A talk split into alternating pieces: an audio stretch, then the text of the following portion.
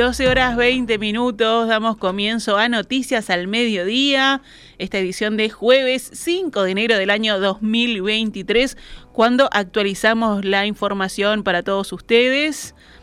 Comenzamos con los datos del tiempo. ¿Cómo está Montevideo a esta hora? Bueno, desde aquí se ve celeste el cielo, desde la ventana del estudio de Radio Mundo. Y así nos dice Inumet que está toda la ciudad y la zona sur de nuestro país con el cielo claro. Estamos ya llegando a la máxima, estamos en 28 grados 4 décimas y la máxima prevista es de 29, así que ya estamos ahí. El viento del este-noreste a 4 kilómetros por hora, la presión 1017 hectopascales, la humedad bajó 34% y la visibilidad 15 kilómetros. Desde las 10 de la mañana hay desvíos de tránsito y cambios en el recorrido de ómnibus con motivo de la tradicional Vía Blanca de la avenida 8 de octubre en La Unión.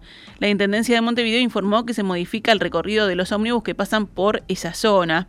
El desvío en 8 de octubre se realiza desde el Boulevard José Valle y Ordóñez hasta Enrique Clay este tramo sobre la principal avenida de la Unión tiene tres cruces habilitados, Comercio, Gobernador Viana y Pan de Azúcar, según informa la comuna. A las 16 horas comienza el corte total en las calles Comercio y Gobernador Viana. Mañana viernes por la mañana se retomará el tránsito normal en la zona. Seguimos adelante con más información. Todas las dotaciones de bomberos disponibles en Salto, Paysandú y Río Negro trabajaron durante toda la madrugada de hoy para tratar de extinguir un incendio en un campo forestal setado en un terreno de la caja notarial a 5 kilómetros del paraje Algorta y que hasta el momento afectó 75 hectáreas. El fuego se detectó en la localidad del departamento de Río Negro en la pasada jornada y esta mañana el director nacional de bomberos, Ricardo Riaño, habló aquí en perspectiva realizando un balance de la situación. Ahora a la mañana ya lo tenemos totalmente rodeado por calles de cortafuegos, por caminería y podemos decir que el incendio está controlado.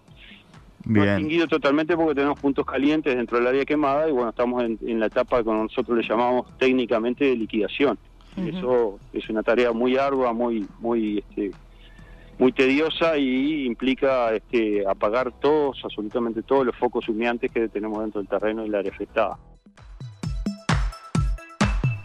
A bomberos se sumó el apoyo de las empresas UPM y Montes del Plata. Desde el operativo de protección anti-incendios forestales de la Sociedad de Productores Forestales se desplegaron dos aviones de combate y uno de monitoreo y dos helicópteros que se sumaron a los camiones cisterna y a las cuadrillas de las empresas forestales de la zona, según informó el medio local Radio Impacto. Salvo la zona sur del departamento de Montevideo, todo el país está bajo una alerta de máximo riesgo de incendios forestales en medio de un pronóstico de una ola de calor que se va a extender por las próximas tres jornadas. El Instituto Nacional de Meteorología emitió ayer un reporte en el que se indica que las zonas más afectadas serán el centro, el norte y el oeste del país.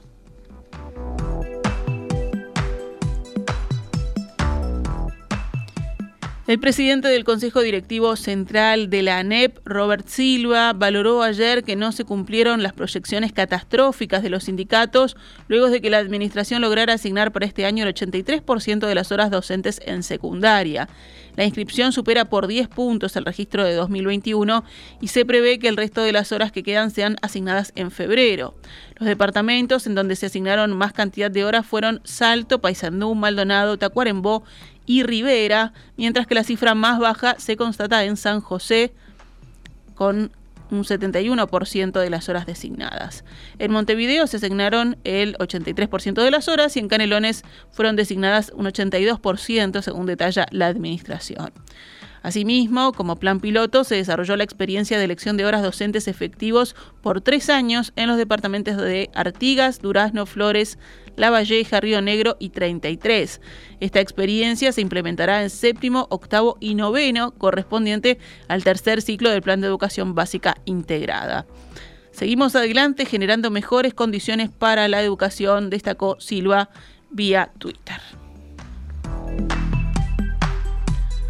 Vamos con otras noticias. La policía de Tacuarembó investiga las circunstancias del fallecimiento de un ciudadano ucraniano de 37 años cuyo cadáver fue encontrado el pasado martes en el camino al rincón de Bálsamos, casi Celestino Vargas, en Paso de los Toros. Según informó la jefatura local, en el lugar no se hallaron señales de violencia y lo mismo ocurrió con la inspección preliminar del cuerpo. Sin embargo, los posteriores las posteriores pericias forenses constataron que el cadáver presentaba un orificio de entrada en la parte frontal del cráneo con salida en su parte posterior. El reporte detalla que esto no se notó en la inspección preliminar, debido al avanzado estado de descomposición que presentaban los restos. El ciudadano ucraniano trabajaba en las obras de la planta UPM2 y fue denunciado ayer miércoles como persona ausente por dos compañeros de trabajo. En el caso trabaja Fiscalía Letrada de Paso de los Toros, Policía Científica, equipos de la Dirección de Investigaciones y policías de la Comisaría Tercera de la localidad isabelina.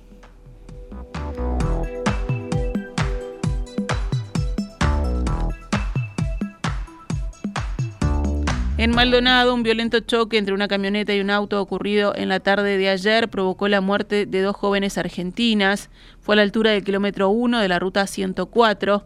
Las fallecidas tenían 26 y 27 años de edad. El choque involucró a otras siete personas, todas de nacionalidad argentina, y resultaron con heridas de diversa entidad. Además, fueron enviadas a distintos centros de salud de la zona. El conductor de la camioneta dio positivo al test de alcoholemia que fue practicado en el centro asistencial privado en el que fue atendido. 12 horas 26 minutos, cerramos con deportes. Luis Suárez, el máximo goleador en la historia de la selección uruguaya, fue presentado ayer de manera oficial como nuevo jugador de gremio de Porto Alegre. Suárez fue recibido por más de 40.000 espectadores que coparon las tribunas del estadio Arena do Gremio al grito de Luis Suárez e o Matador. Suárez agradeció a la hinchada por el recibimiento y pidió que acompañaran al plantel para que sucedan cosas importantes. De la presentación también participaron sus hijos y el presidente de gremio, Alberto Guerra, quien agradeció la parcialidad presente. En las tribunas se vieron varias banderas de Nacional y de Uruguay. Suárez, que se emocionó en su presentación, ya participó de su primer entrenamiento con el equipo en la mañana de este miércoles. El goleador uruguayo llegó a Brasil el martes, cuando también fue rodeado por varios hinchas que se acercaron a recibirlo y saludarlo. Nos estamos yendo, ya llega la conversación. Llega José Miguel Onaindia. Hoy hablando de temporada alta que se viene a Salaverdi con el director Gustavo Sidán en unos minutitos nada más. Pero ahora yo les voy a contar cómo estará el tiempo en las próximas horas, que es lo que dice el pronóstico de Inumet para mañana, viernes 6, Día de Reyes. Tendremos una mínima de 17 grados, una máxima de 30 claro y algo nuboso en la mañana. Se repite el pronóstico para la tarde y noche, claro y algo nuboso, pero se pondrá más ventoso en la noche.